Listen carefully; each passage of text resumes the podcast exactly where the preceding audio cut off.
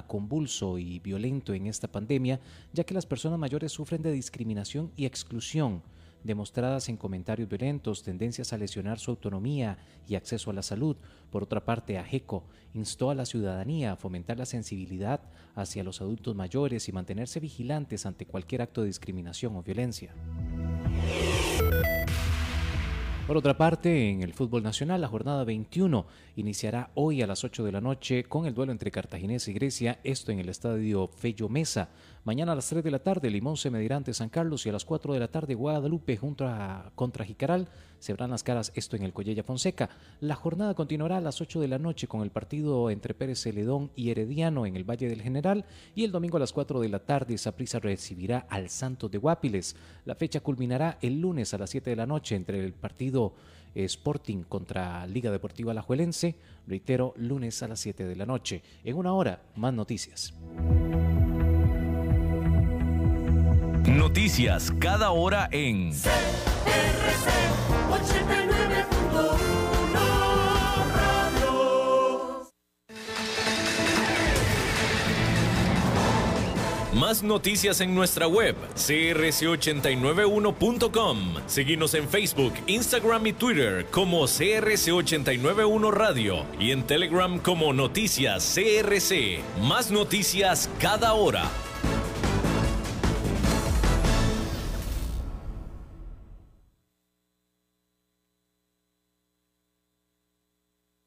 CRC 89.1 Radio y Cadena Radial Costarricense no se hacen responsables por las opiniones emitidas en este programa.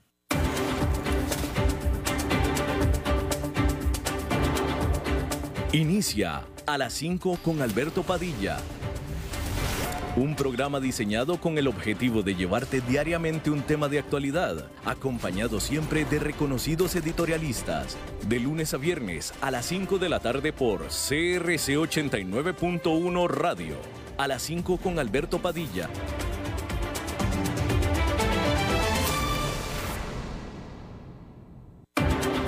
La División Marina del Grupo VIO presenta las noticias internacionales.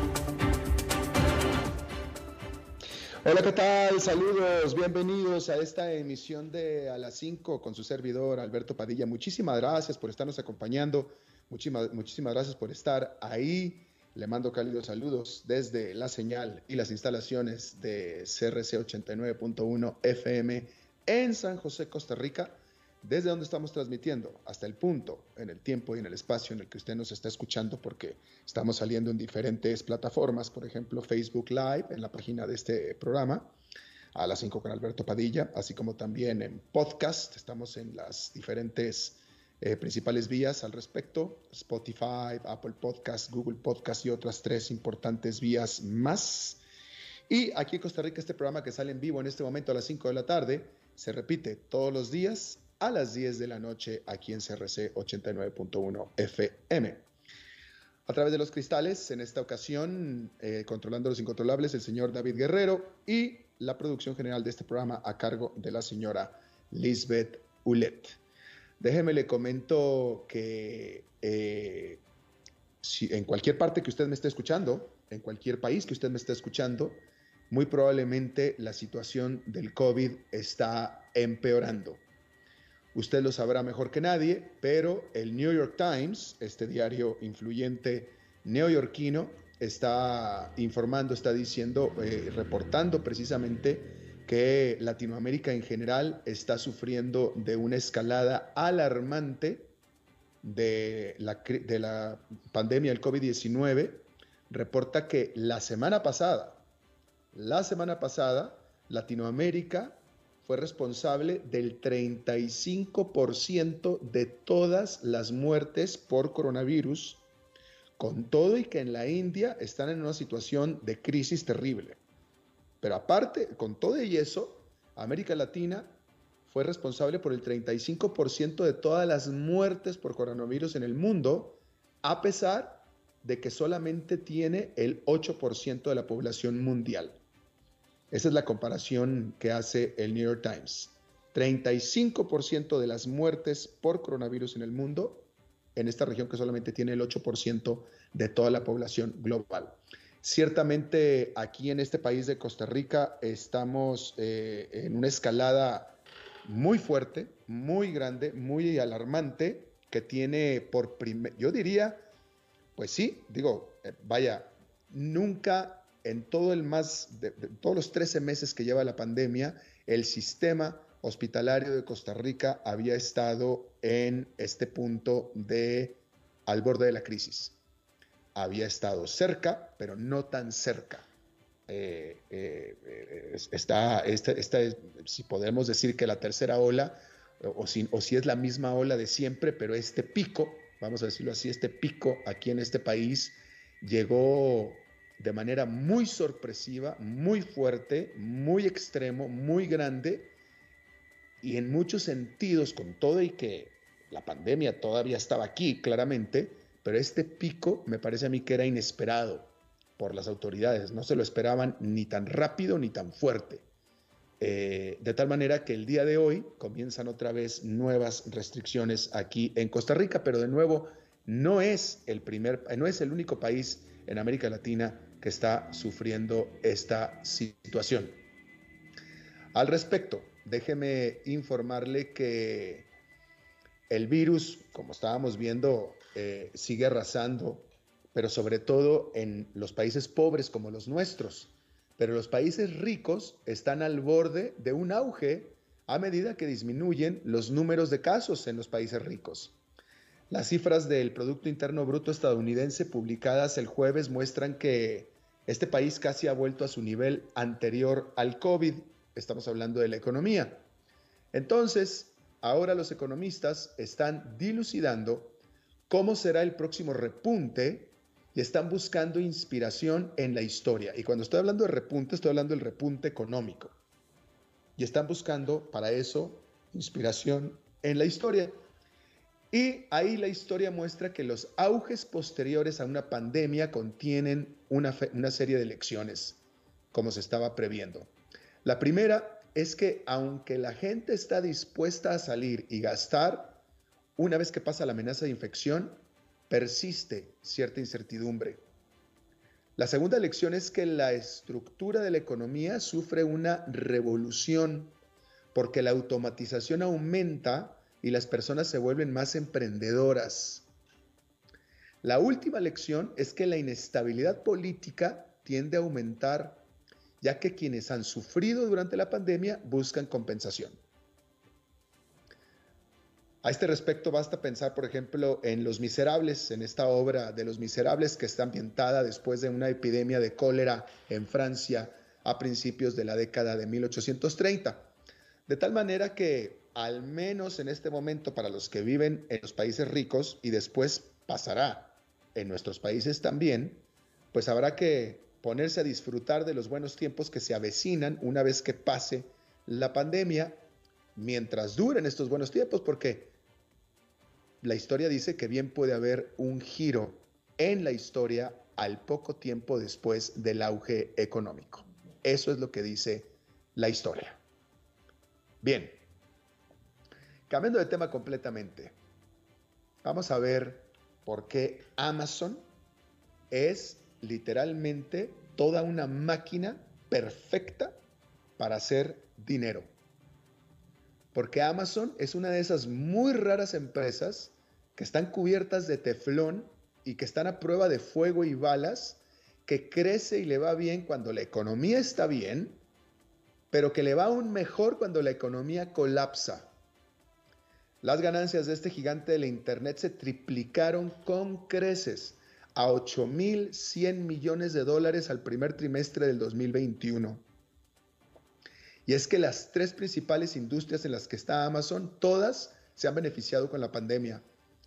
Su plataforma de comercio electrónico, que es líder en el mundo, su negocio en la nube, que está en crecimiento, y una capacidad publicitaria que es más pequeña, pero también con un fuerte crecimiento. Hablemos del comercio minorista.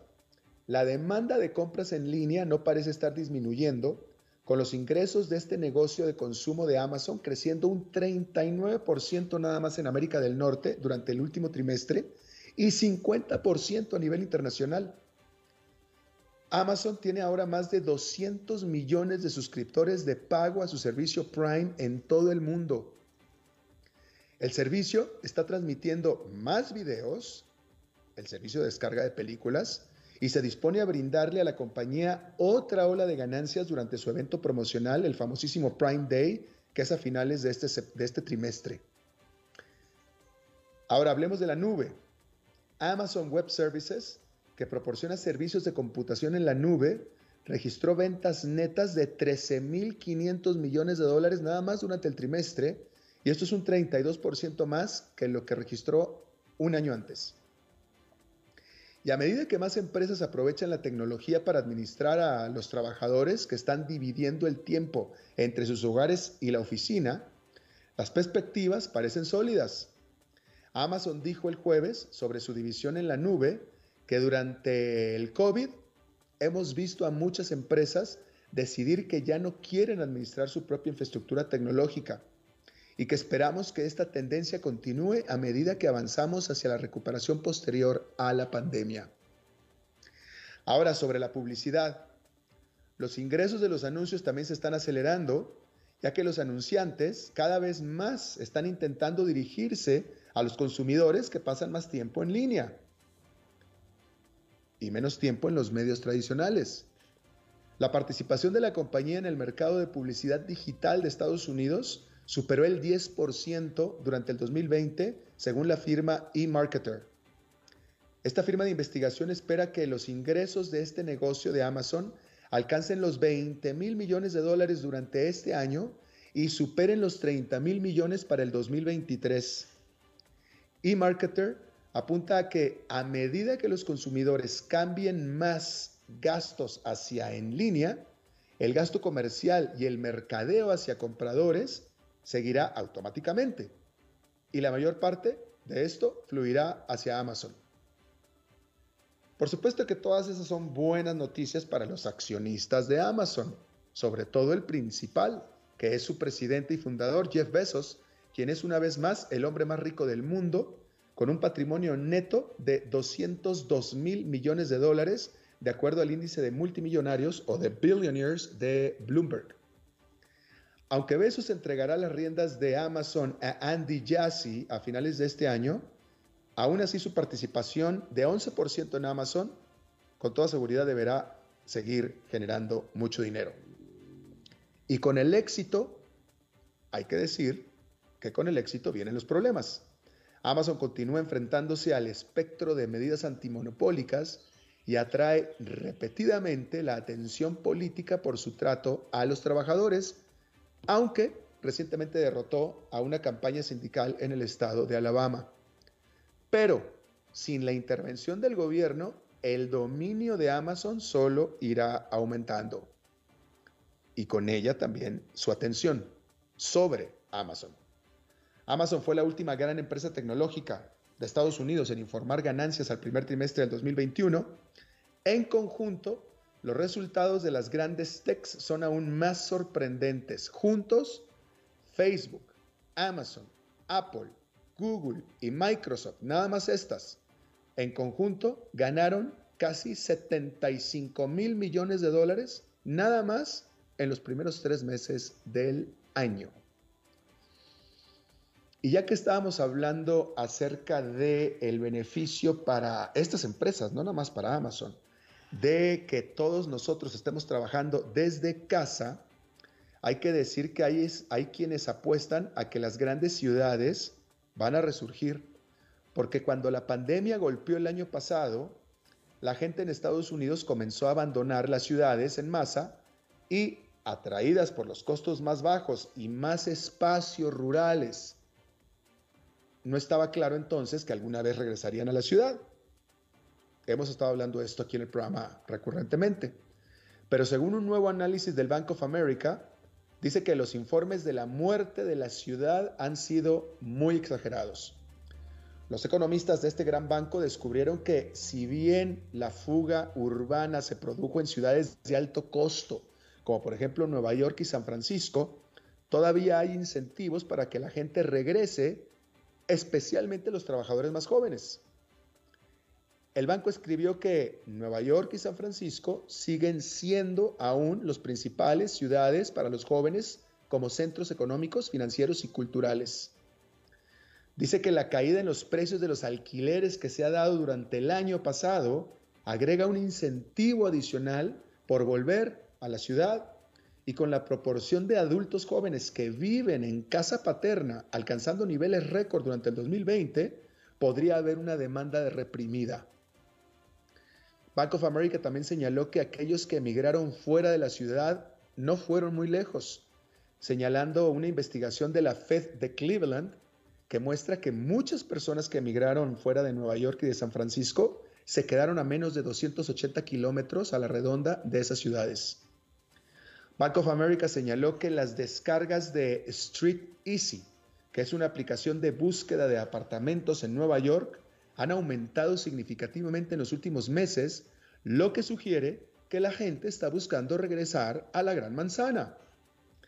Y con el alcalde de la Gran Manzana, Bill de Blasio, apuntando al primero de julio a la reapertura total de la ciudad de Nueva York, definitivamente que este verano, que el verano es entre junio y agosto, podría ser definitivamente una prueba muy importante de esto.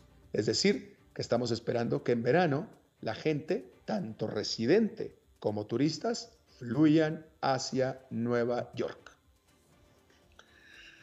Bien, dentro de toda la cobertura que hemos estado haciendo sobre la bolsa y la economía constantemente en este programa y citando a tanta gente tan influyente y tan importante, a las verdaderas voces que hay que escuchar, hay una que nosotros no hemos citado porque no se ha escuchado.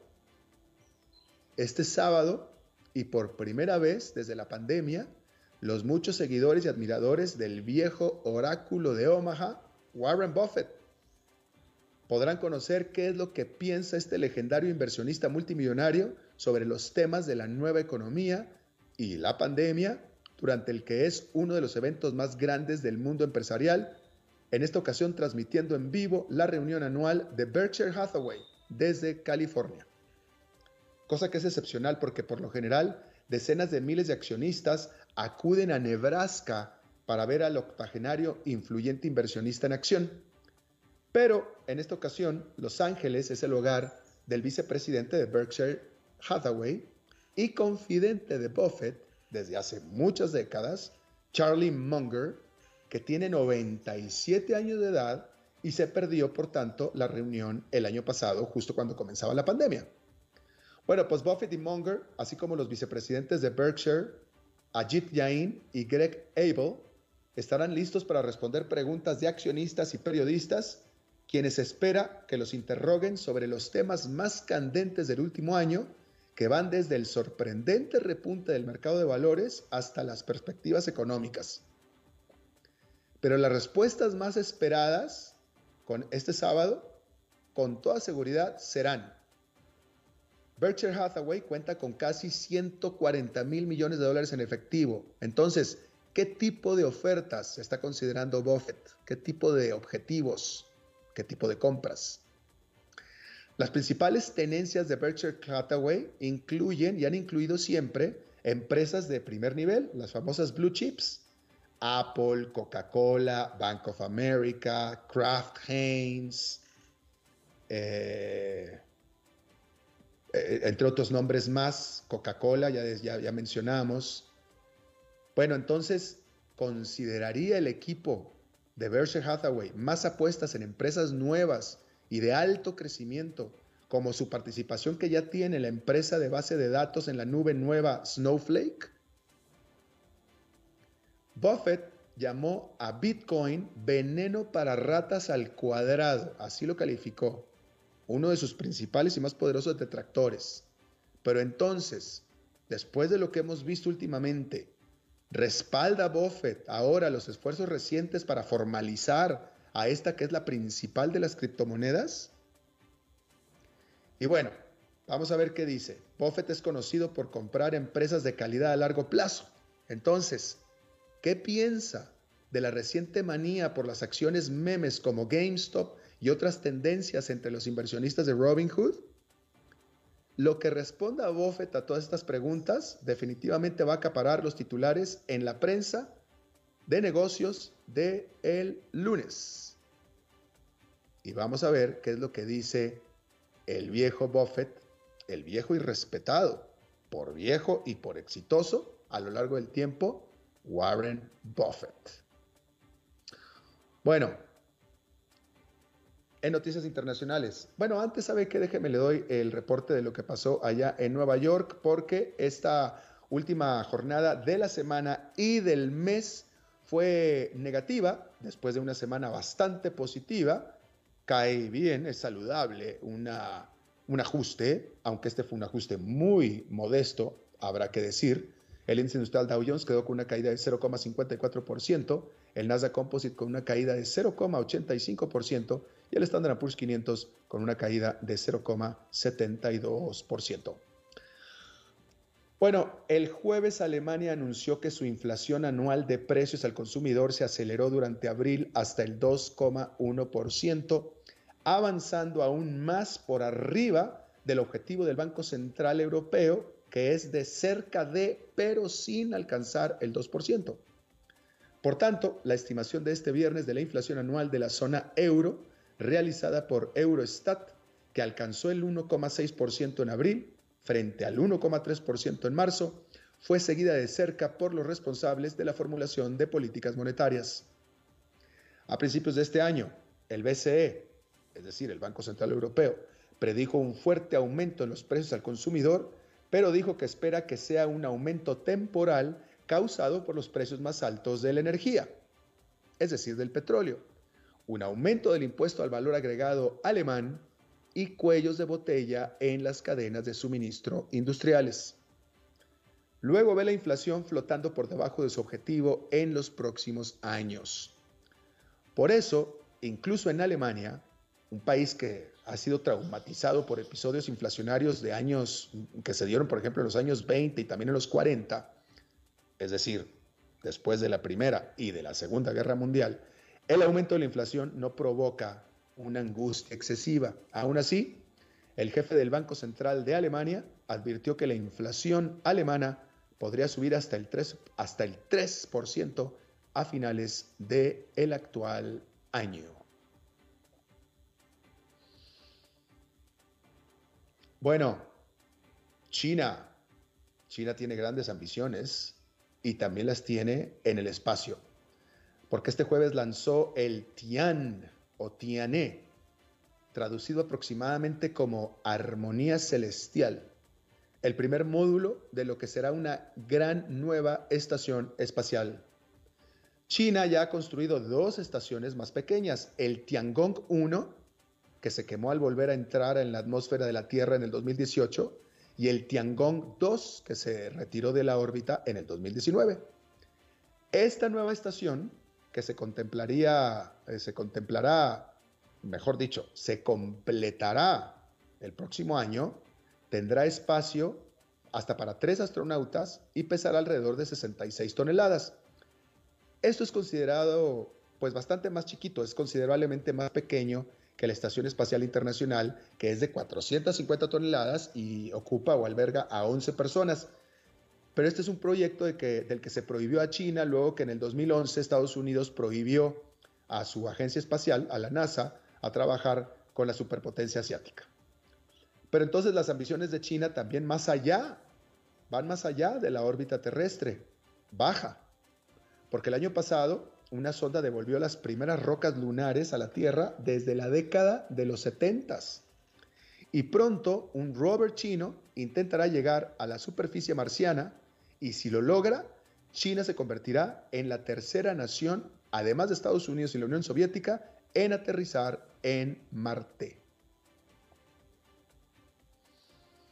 Bueno, decir que la Administración de Medicinas y Alimentos de los Estados Unidos este jueves dijo que planea buscar una prohibición de los cigarrillos mentolados. Pero ¿por qué solo los mentolados y no los cigarrillos en general? Bueno, porque la agencia afirma que el sabor a menta facilita que los fumadores primerizos se vuelvan adictos y son los afroamericanos los que se ven más afectados, afectados de manera desproporcionada. Desde la década de los 50, la FDA, es decir, esta Administración de Alimentos y Medicinas, dice que los mentolados se han dirigido agresivamente hacia los afroamericanos y que alrededor del 85% de los fumadores negros usan marcas de mentolados como Newport, Cool y otros cigarrillos más mentolados. La agencia cree que la prohibición podría salvar hasta 633 mil vidas para el año 2050. Sin embargo, enfrentará, se espera, demandas legales importantes, lo que podría retrasar por muchos años la entrada en vigor de esta prohibición. Vamos a ver si es así. Bien, hay que decir que, déjeme le informo que eh, la legislatura del estado de la Florida aprobó una ley para aumentar las restricciones a los votos aumentó, aumentó las restricciones o las condiciones para quien puede votar y que ahora esta, bueno, hay que decir que esta, esta iniciativa de ley, esta petición de ley fue promovida por los republicanos y ya la legislatura de Florida la aprobó y ahora va hacia el gobernador para que la apruebe finalmente, pero el gobernador Ron DeSantis también es republicano, así es que se espera que la vaya a firmar. Eh, esta ley de Florida es tan solo una de muchas que han estado siendo promovidas en varios eh, congresos estatales por los republicanos después de las elecciones de noviembre que perdieron. El primer estado en aprobar estas leyes fue Georgia. Y ahí se provocó una, eh, pues unas airadas protestas por parte de las grandes corporaciones que alberga Georgia. Hay que decir que Atlanta es la tercera ciudad con más corporativos grandes de Estados Unidos y casi todos estos corporativos condenaron esta restricción, estas restricciones, lo mismo que el presidente Joe Biden.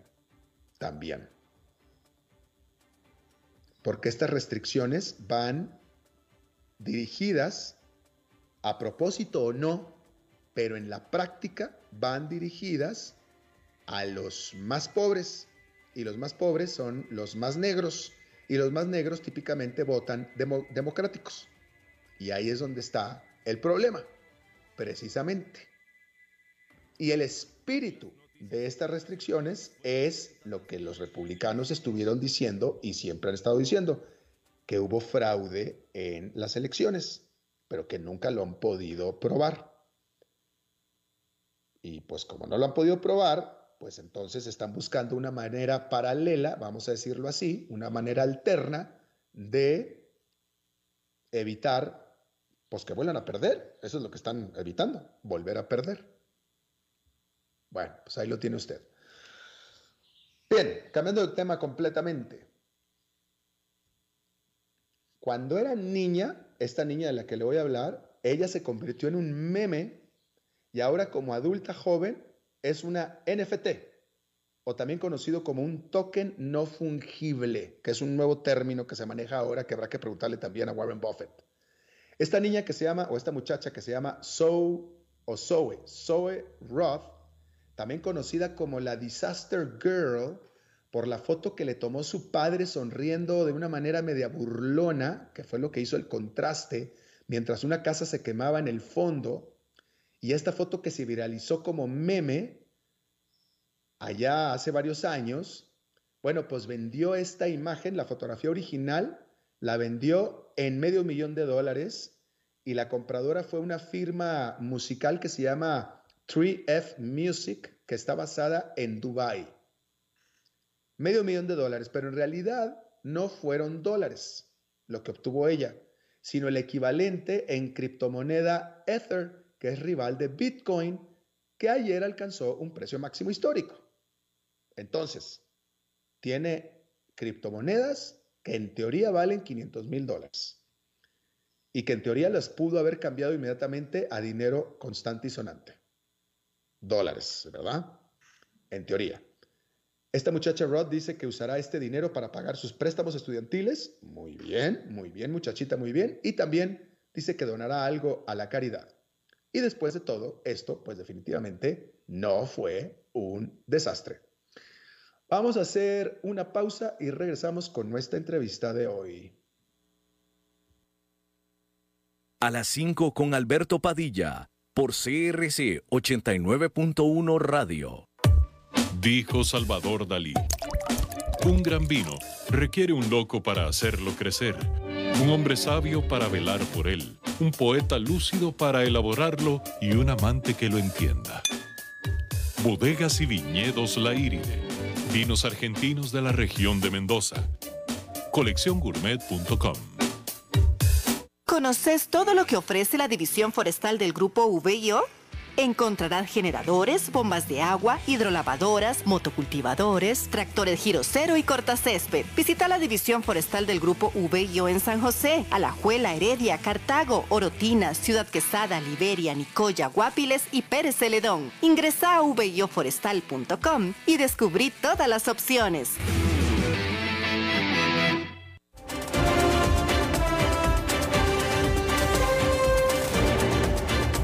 Seguimos escuchando a las 5 con Alberto Padilla.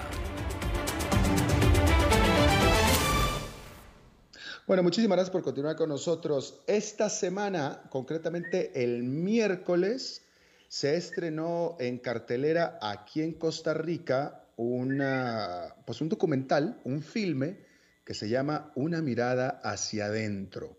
Es un filme en IMAX, en este formato IMAX de las pantallas gigantes, ¿no? Eh, muy interesante, una mirada hacia adentro.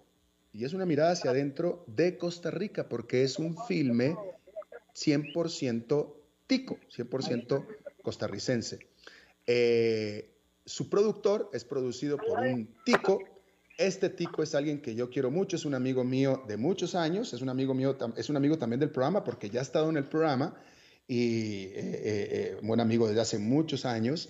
Y me encanta porque Sebastián Castro es, eh, yo lo defino como el doctor Evil Tico porque siempre tiene un plan para take over the world. Siempre está moviéndose así con planes muy, muy excitantes y muy emocionantes. Nunca está quieto. Mi querido Sebastián Castro Sazo, ¿cómo estás? Alberto, qué gusto estar aquí. Un honor de nuevo. Gracias por tenerme. Otra vez por acá. Oye, este, oye, Sebastián, eh, la última vez que te entrevisté, pues fue, no fue, pues yo creo que fue menos de un año. Y, y, si estabas en este proyecto en ese entonces, no me lo dijiste. Tú, primero que nada, cuéntame, tú eres el productor de Una mirada hacia adentro. En este caso, te pregunto porque dependiendo de, de o sea, un productor en un programa de radio es una cosa, un productor en un programa de televisión es otra cosa, un, programa en, una, un productor en, en, una película de cine es otra cosa. ¿Qué, qué te, ¿Cuál fue tu papel como productor en una mirada hacia adentro? Claro, totalmente entendible la pregunta.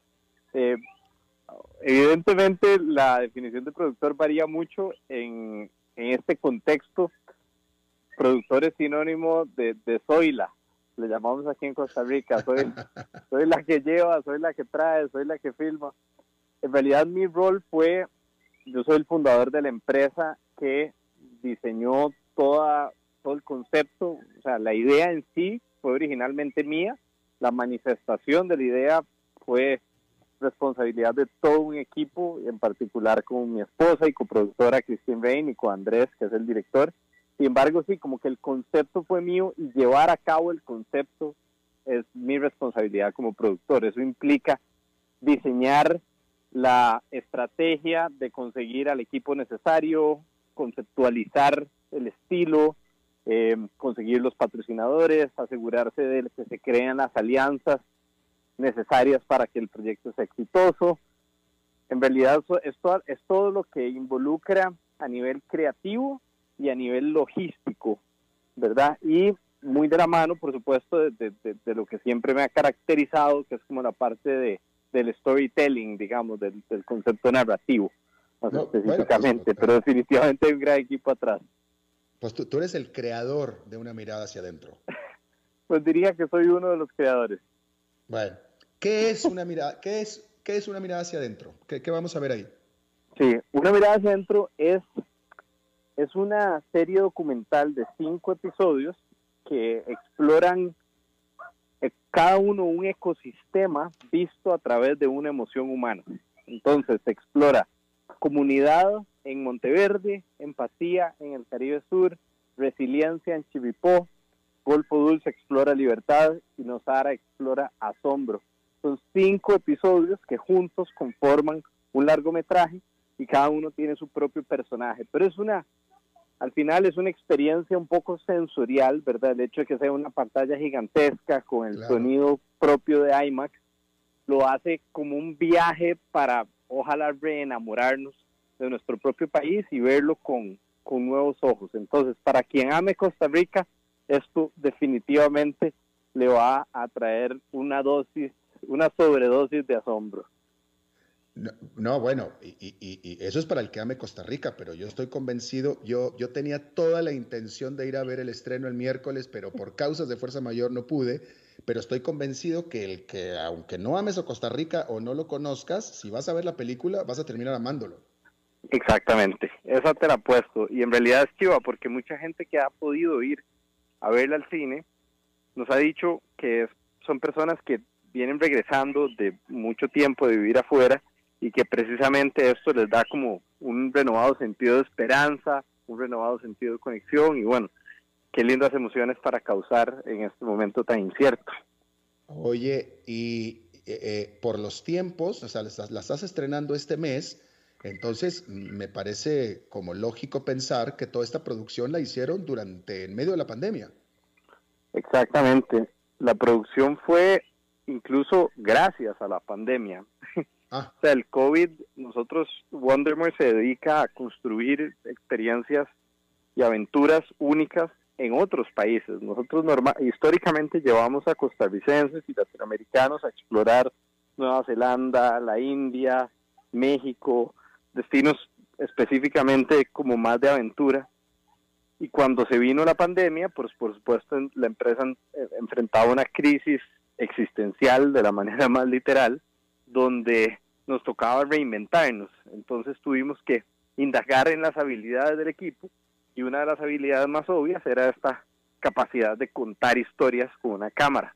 Obviamente, bueno, nos conocimos vos y yo a través de nuestros tiempos en CNN español y eventualmente yo hice lo de subite al chunche, o sea, a mí lo que me apasiona es contar historias y a menudo mediante una cámara. Entonces, pensamos que era un buen momento para salir a filmar y también ojalá, ¿verdad? Cuando estábamos más encerrados, poder llevarles a la gente, eh, a traerlo a la ciudad, ¿verdad? A traer la belleza de la naturaleza. Y bueno, fue interesantísimo porque inicialmente nunca, nunca nos imaginamos que iba a llegar a este, a este nivel. Por eso es que ahora que, a pesar de los cines estar cerrados, todo el mundo nos, o bueno, que van a cerrar el lunes, la gente nos escribe, ay, pobrecitos, qué difícil, qué difícil.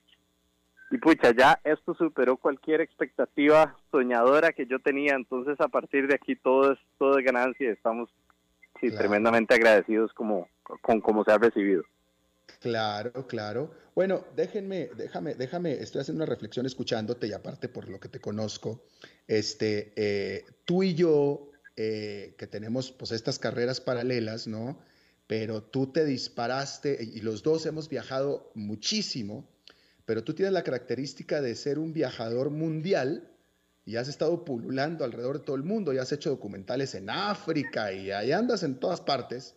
Y a mí la vida profesional dichosamente me ha llevado a hacer extensivos viajes, pero todos dentro de Latinoamérica básicamente, ¿no? Este, eh, entonces eh, he, podido yo descubrir todos los países de Latinoamérica y que son absolutamente fascinantes. A lo que voy tratando de decir aquí es que a mí me da mucho gusto que la pandemia y que toda esta circunstancia te haya cortado las alotas de cóndor, de albatros que tienes y te ponga unas alitas de colibrí más chiquitas para que te quedes local, doméstico y descubras, y tú vas a decir si lo descubriste, las grandes maravillas y espectaculares cosas que tienen nuestros paisitos que no le piden absolutamente a nada a cualquier otro destino exótico al otro lado del planeta. Sí, absolutamente. Hay una canción famosa tradicional costarricense que dice, yo no envidio los goces de Europa. Eh, y es totalmente lo que nos sucedió. En realidad, tanto mi esposa Cristín como yo somos viajeros empedernidos y nos hemos dedicado a explorar el mundo. Y siempre hemos amado Costa Rica, pero no con la intención de ponerlo en plato de segunda mesa, sino por una grandísima curiosidad de otras culturas, tal vez no lo habíamos priorizado. Y fue en esta ocasión que vimos una oportunidad ahí y de ahí el nombre, ¿verdad? Una mirada hacia adentro es una mirada hacia adentro de las fronteras, pero también una mirada hacia adentro de nosotros mismos. Y por eso es que el, enfoque del documental no es solo naturaleza, sino es la relación que nosotros tenemos con la naturaleza y con la historia y con el contexto, incluso hasta socioeconómico, de los lugares que fuimos a visitar.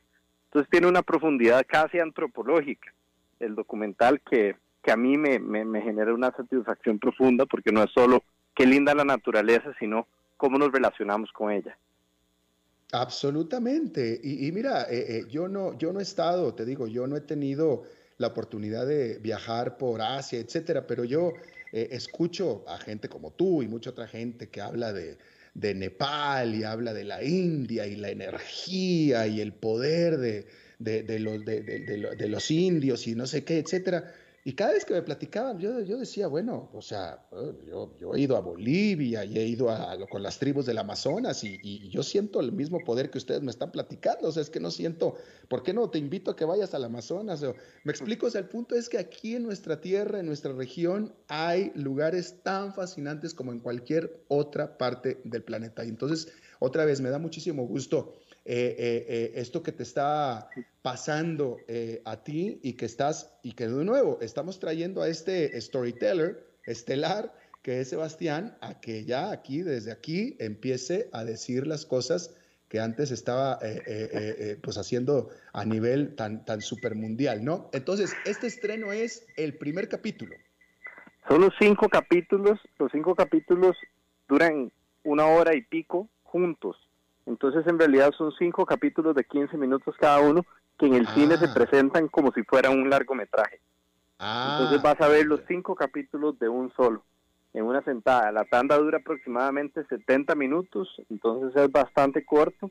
Cabe mencionar que en el cine se están tomando protocolos muy estrictos desde filtros de aire especializados que nebulizan las salas completamente antes de la función y también obviamente siguen protocolos de mascarillas, lavado de manos, etcétera. O sea, realmente es súper seguro y es un poco como la invitación que le hemos hecho a la gente, ¿verdad? No estamos diciendo salgan de casa y vayan a ver sus amigos, es como puedes ir con tu burbuja al cine de manera completamente responsable, nada te va a pasar. Va a ser probablemente más seguro que ir a un restaurante incluso. Claro, eh, bueno, eh, ahora desafortunadamente en Costa Rica otra vez van a estar cerrados los cines, ¿no es cierto? Sí, correcto, los cines van a estar cerrados durante toda la próxima semana, sin embargo, eh, hoy, mañana y pasado mañana hay funciones tanto en Curridabat, en Ciudad del Este, estamos exclusivamente en Nova, la cadena de cines Nova, quienes han sido súper generosos con el proceso, entonces está disponible en Curridabat, Nova Curridabat, Nova Escazú y Nova Alajuela. Ahí es donde están disponibles y las entradas las pueden comprar en, la página de novacinemas.cr. Ah, bueno, pues muy bien, muy bien. Ojalá la invitación, la invitación ahí está. Em, y después vuelve a, vuelve a estar, una vez que ojalá abran de nuevo, ¿verdad? Eh, va a estar, continuará disponible. Claro, por supuesto. Oye, este, yo no sé nada de producción de películas, pero quiero pensar que en primer lugar es difícil per se, pero aparte filmarla en IMAX es aparte otra dinámica diferente, incluso debe ser más difícil aún. Pues sí, yo diría que aquí respaldando las palabras de, de Andrés, que es nuestro queridísimo y talentoso joven director, IMAX, más allá de la tecnología original de cámaras, IMAX lo que es es un formato ampliado, ¿verdad? Eso lo que facilita es como una percepción visual o audiovisual más profunda. Entonces, donde tiene más el impacto es en cómo se filma más allá de la cámara con la que se filma, porque hoy en día las cámaras tienen la resolución necesaria para salir en IMAX. Sencillamente no se filman con ese fin porque ¿verdad? Nada más no, eh, no, no, está, no estamos acostumbrados a consumirlo en ese formato. Entonces, nosotros filmamos en, en altísima definición todo, sin embargo, tiene tomas de celular, tiene tomas súper informales, o sea, es una combinación de una, un estilo cinemático muy artístico, mucha, muchos planos largos, ¿verdad? Planos en cámara lenta, eh, muy profundo en la naturaleza, utilizamos drones, o sea, hay todo tipo de cámaras involucradas, no solo las cámaras de alta definición. Entonces, va a ser una experiencia muy cinemática, pero que también se va a sentir muy orgánica y real en algunas ocasiones. Muy bien, muy bien. Eh, ¿Y quién es la, el narrador? ¿Tú? bueno, en realidad, cada personaje tiene un protagonista diferente. Eh, cada episodio, perdón, tiene un protagonista diferente. Yo soy una especie de, de personaje en, en casi todos los episodios pero y, soy narrador en algunos, pero la verdad que es un, es un trabajo colaborativo. Por ejemplo, uno de los uno de los episodios, el protagonista de Libertad, que se filma en Golfo Dulce, es un niño de 10 años y, todo se trata sobre cómo él interpreta la libertad con sus ojos de niño. Y el episodio de Resiliencia, por ejemplo, es mucho sobre eh, el proceso de sanación de mi esposa. El de Caribe Sur es sobre el empoderamiento femenino, el de Monteverde es sobre los líderes comunitarios de Monteverde, eh, y el de Asombro es más como un, un menjunje de muchos de los personajes. Entonces sí, es, muy versátil, sin embargo lo que los une es como un estilo y una narrativa continua. Oye, eh, tú tienes, ah, tú tienes, ya tenías, tienes mucha experiencia audiovisual pero tú ya habías producido al menos un documental que yo lo vi hecho en África. ¿Dónde lo puede encontrar la gente ese? Porque yo sé que está en YouTube. Sí, claro. Em, bueno, mi trabajo personal está, está disponible. En, me pueden seguir en arroba sebasaventurero en Instagram, pueden seguir a Wondermore en arroba we pero si quieren ver mis, documentales de África específicamente, fueron producidos en, en alianza con la empresa OCB, entonces, si buscan OCB Official en YouTube, ese es el canal, y ahí podrán ver eh, los últimos dos documentales que hice en África. En realidad, uno fue el que vos viste hace un par de años, lo hice, que es sobre esta tecnología de reforestación en Kenia. Y el año pasado, en media pandemia también, estuve, tuve la, oportunidad loquísima de ir a África en octubre del año pasado y filmar esta segunda pieza que se llama eh, Mara, que es sobre el, sobre el famoso río Mara que, alimenta el Masai Mara, que son estas sabanas icónicas en Kenia donde se inspiró el Rey León. Entonces es sobre agua específicamente este. Ya, ya. Bueno, y como yo te conozco y como sé que no vas a descansar en tu búsqueda de take over the world, este, ¿en qué estás ahora? Yo sé que debes estar en algo muy pesado. ¿Qué es? Bueno, pues sí. Eh, en realidad la, meta en este momento es que una mirada hacia adentro conquiste el mundo. Estamos en el proceso de intentar que aparezca una plataforma de streaming, ojalá Netflix, eh, va a estar en cines por las próximas dos semanas, tres semanas, obviamente depende de cuánta gente vaya, así que ojalá puedan ir. Y estamos compitiendo en muchos festivales de cine internacionales hasta ahora de tres festivales que han anunciado sus resultados, en los tres nos han seleccionado, entonces desde el Toronto International Film Festival hasta el, London Mountain Film Festival, entonces la serie está cosechando muchos galardones, lo cual se siente un poco surreal. Eh, recuerdo hace unos años que yo era voluntario en uno de estos festivales y sentado en la audiencia dije, algún día una película mía estará acá y cinco años después está sucediendo, entonces un viaje, un viaje espiritual casi pero mucha ambición eh, con la empresa de viajes. Estamos siempre em, organizando aventuras con propósito, lo que le llamamos a, diferentes montañas alrededor del mundo, que es una de nuestras pasiones. Pronto iremos a, a Guatemala. Pero sí, los enfoques son en aventuras presenciales, ojalá lo más pronto posible, y también la parte audiovisual, que, que viene con muchísima ambición. Entonces, eh, ojalá llegaremos lejos. Claro, por cierto, que qué bueno que mencionaste Guatemala, porque yo sé que ya fuiste, ya estuviste ahí, pero también me parece, eh, siguiendo tu trabajo, porque creo que esto no, no lo hemos platicado personalmente tú y yo, pero Yo creo que en Guatemala fuiste a descubrir algo que no habías descubierto en América Latina, que lo habías vivido en otras latitudes, pero que en América Latina fuiste y dijiste, ah, caray, aquí también hay esto. La ventaja es que no requiere ningún tipo de experiencia sí, Guatemala es uno de esos Parte de las modalidades de, trabajo son sencillamente a mí me robó el corazón sitio, y hemos ido con varios grupos ahí a subir montañas, a subir volcanes y hemos tenido sí el privilegio de descubrir un poco más Centroamérica desde, desde una perspectiva con mucho, como con mucha apertura de entender bien de dónde venimos. Antigua misma fue, pucha, la Capitanía General, ¿verdad? Desde donde se gobernó Costa Rica. Entonces hay una historia que está muy ligada y definitivamente, pucha, es un destino que me ha robado el corazón y en realidad eso es, ahora que me preguntabas de ambición, uno de los proyectos que está en la en el horno es hacer una mirada hacia adentro edición Guatemala también. Así que vamos a ver qué sale. Guatemala es un país excepcional. Eh, de hecho, de hecho, Centroamérica, es que todo Centroamérica, entre Panamá y Guatemala, esas, o sea, uno pudiera pasarse, con tan chiquita que es la región, pero uno pudiera pasarse toda la vida recorriendo Centroamérica, nada más Centroamérica, y no te la acabas. Es fascinante. Cada país de Centroamérica, yo tengo el privilegio de conocerlos todos y de pasar mucho tiempo en cada país de Centroamérica y son absolutamente fascinantes cada uno de ellos. Un país tan pequeñito como El Salvador, que es chiquititito y es también fascinante, por ejemplo. Totalmente, pues esa es mi meta, explorarlos más y conocer más, más nuestro barrio. Muy bien, muy bien. ¿Dónde la gente puede estar en contacto contigo, estar en contacto con Wondermore y saber qué es lo que están haciendo?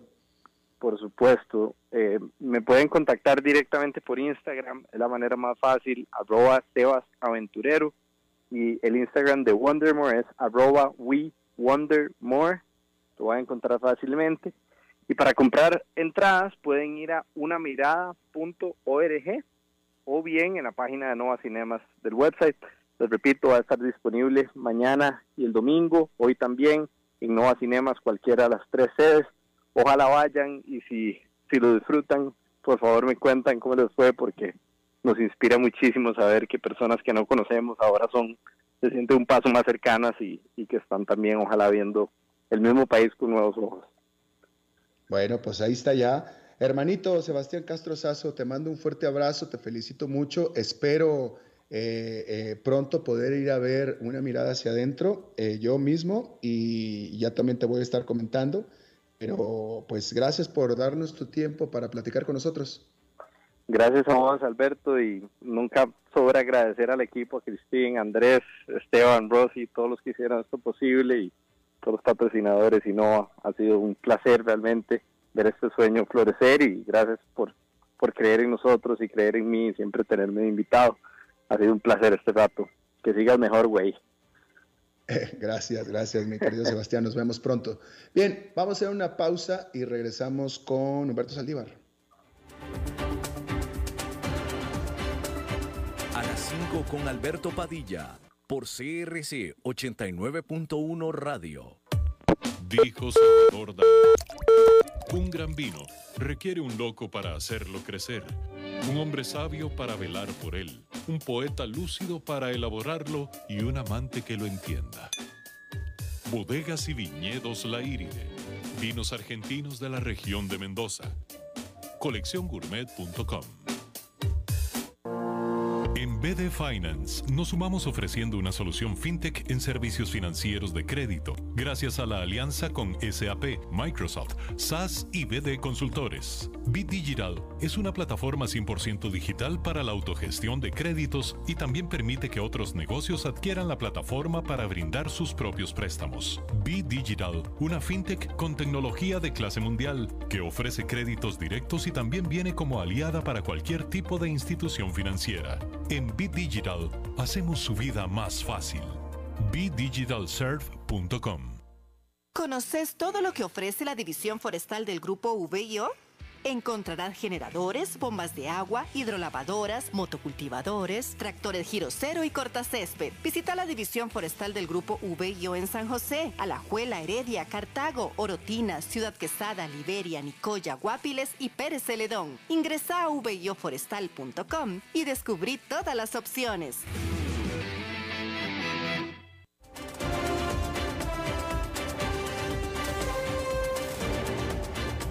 Seguimos escuchando a las 5 con Alberto Padilla.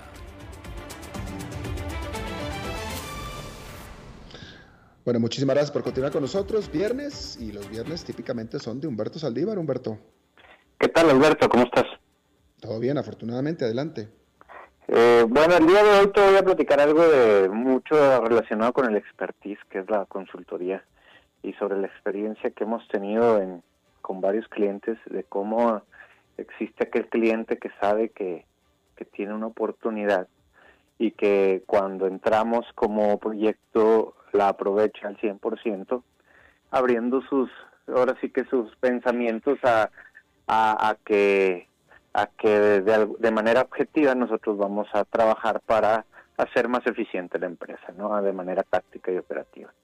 Pero existe aquel cliente que, que nos contrata para hacer una auditoría, no una, perdón, un diagnóstico, eh, un diagnóstico que no es precisamente una auditoría, sino que se hace un diagnóstico dentro de cómo estás a nivel táctico operativo, pero que previamente él cree que todo está perfecto, ¿no? Y, esos son los clientes un poquito más difíciles. ¿En qué aspecto? De, bueno, te contrataron para que le hicieras un diagnóstico y en el momento en que tú valoras su empresa, ellos creen que los que le estás diciendo no es de todo cierto. A ver, pues ¿cómo? O sea, entonces para que me contratas, ¿no? resulta que, deja tú, ponle que, que sea cierto. En lugar de ponerse a trabajar en las mejoras, se ponen a trabajar en cómo van a afectar de quién fue el culpable. Ojo, el culpable primero es él, porque piensa que todo está bien.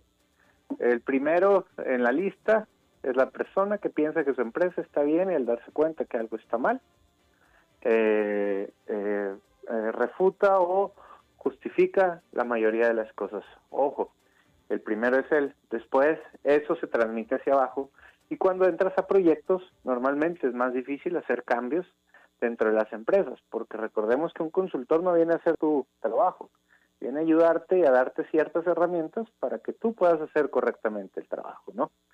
Y me ha pasado de las dos situaciones, definitivamente los que tienen mejor eh, retorno de la inversión sobre un proyecto, pues son aquellos que están conscientes de que tienen una oportunidad para para no para crecer precisamente, sino para ser más eficiente en lo que están haciendo. Sobre todo aquellas empresas que están en crecimiento, créeme que las empresas más importantes del mundo, por eso contratan consultoría, porque llega un momento donde no se no saben todo el control que tienen que poner.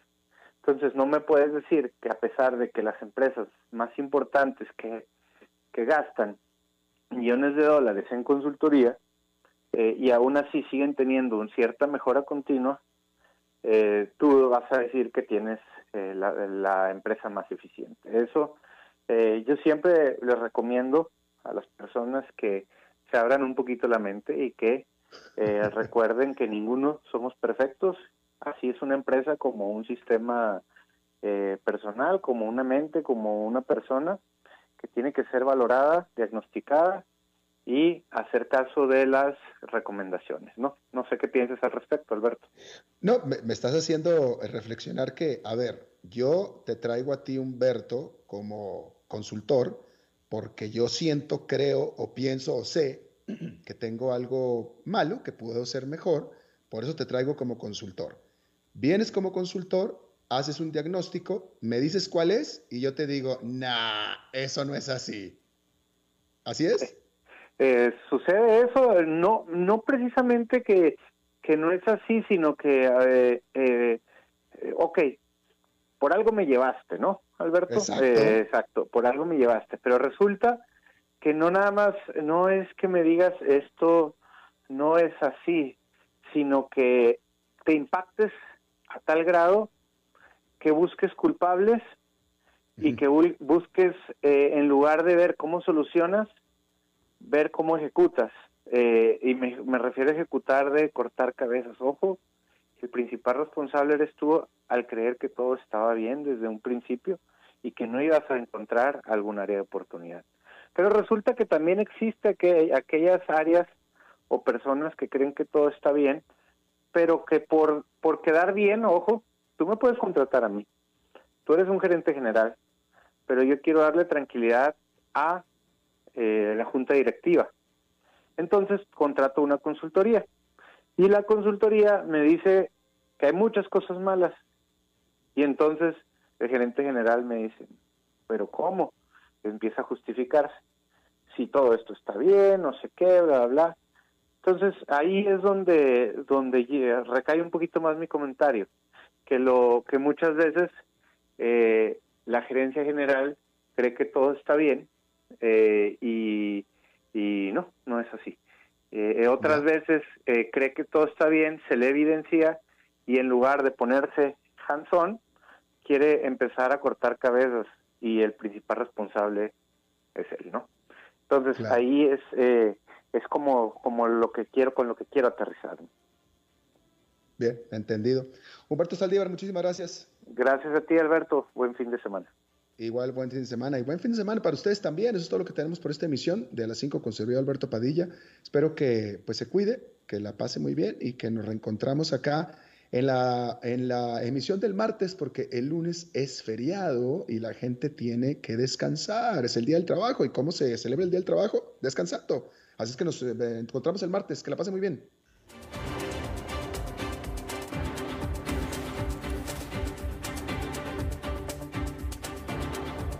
Concluye a las 5 con Alberto Padilla un programa diseñado con el objetivo de llevarte diariamente un tema de actualidad, acompañado siempre de reconocidos editorialistas, de lunes a viernes a las 5 de la tarde por CRC 89.1 Radio, a las 5 con Alberto Padilla.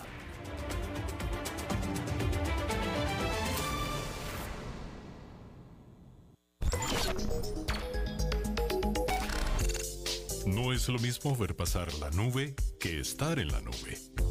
La nube es un conjunto de servicios informáticos de fácil acceso que involucra infraestructura, bases de datos y demás. Es un modelo tecnológico de múltiples servicios que ofrece inteligencia artificial, big data y cientos de aplicaciones, desde la cual podés hacer todo esto y más. Ingresa ya a huaweiCloud.com y descubrí por qué Huawei Cloud es líder en la nube, con arquitectura diversa y alto rendimiento que protege datos de forma segura, brindando soporte local con acceso global. Huawei Cloud. Cloudificate y crece con Huawei Cloud.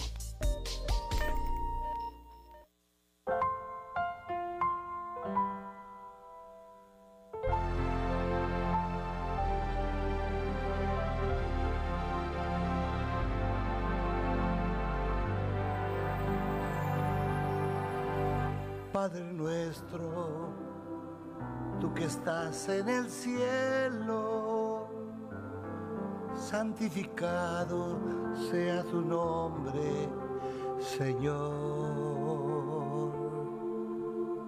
Que tu reino venga siempre a nosotros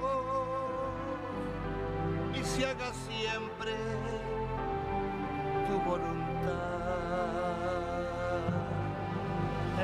tierra como en el cielo. Danos hoy el pan de cada día, Padre nuestro.